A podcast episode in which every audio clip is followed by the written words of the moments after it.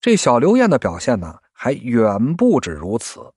因为有了得天独厚的学习条件，可以接触和学习历代图书典章，以及阅览许多秘不示人的皇家藏书，这小刘晏的见识和能力是突飞猛进，知识储存量啊，那也是越来越大。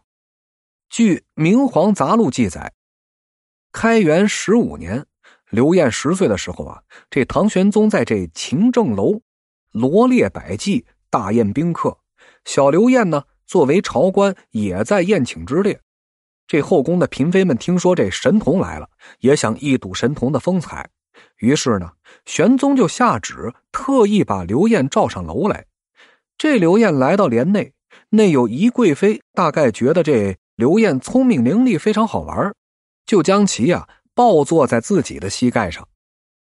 这史书上说呀，刘晏长相佞劣，大概呀就是面相不佳的意思。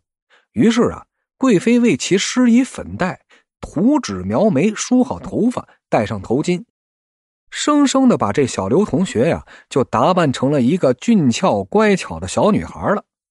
玄宗见刘晏装束如此，也不由得是心花怒放啊。于是戏谑的就发问：“小刘同学，你既然做了我的太子正字官员，正了几个字呀？”刘晏是同声同气的回答。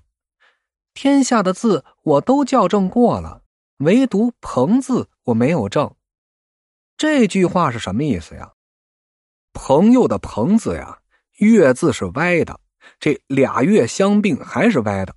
意思呢是现在的人交朋友也是歪的，交友不正或者交友不慎，与不正“朋”字是一语相关的。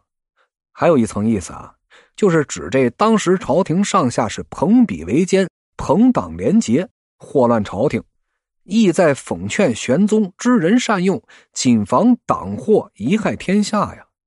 这不管怎么说呀，这些都证明了小刘晏谈吐的幽默和思维的敏捷，让玄宗是非常的惊奇和赏识啊。小小年纪竟然见解如此不凡，难怪世人皆曰刘晏为神童啊。在这宴会中啊，有歌舞和百伎表演。当时出场的是一位叫做王大娘的表演带杆杂技，所谓的带杆呢，又叫长杆表演，就是啊，在面前竖一百尺长杆，这杆上竖立着一座仙山的模型，像人们传说中的瀛洲和这方丈神仙所居之处。然后呢，让一小童手执五彩棒翻越其上，载歌载舞。那么王大娘做什么呀？我们可以推想啊。王大娘她很可能是手握头顶或者口琴长杆，因此这表演是惊险刺激、冠绝古今。怀抱刘晏的贵妃看的是眼花缭乱，十分高兴，于是啊就想试试这位天下第一神童的文采，让这刘晏呢立即做一首吟诵王大娘的诗文。这小刘同学是才思泉涌，应声吟道：“楼前百戏竞争心。”唯有长杆妙入神，谁为绮罗翻有力，犹自闲清更助人。这神童他就是神童啊，名不虚传。玄宗和贵妃大喜之下，当下颁发奖学金，赏赐给了刘晏一只象牙户和一件黄衣锦袍。这位天赋异禀又勤学好学的优秀少年呢，如此完美且震撼的表现，是征服了所有到场的文武百官，其事迹是天下传扬。更难得的是啊，通常这神童啊都是小时候了了，大未必佳。比如宋朝时王安石笔下的方仲永，神童最难逃脱昙花一现的悲剧宿命啊。可是刘晏不同啊。他的才华和智识都转化成了治世的能力。刘晏在玄宗朝、肃宗朝多任财政部和国税总局官员，一度啊在代宗朝提升为了宰相，并监管财政。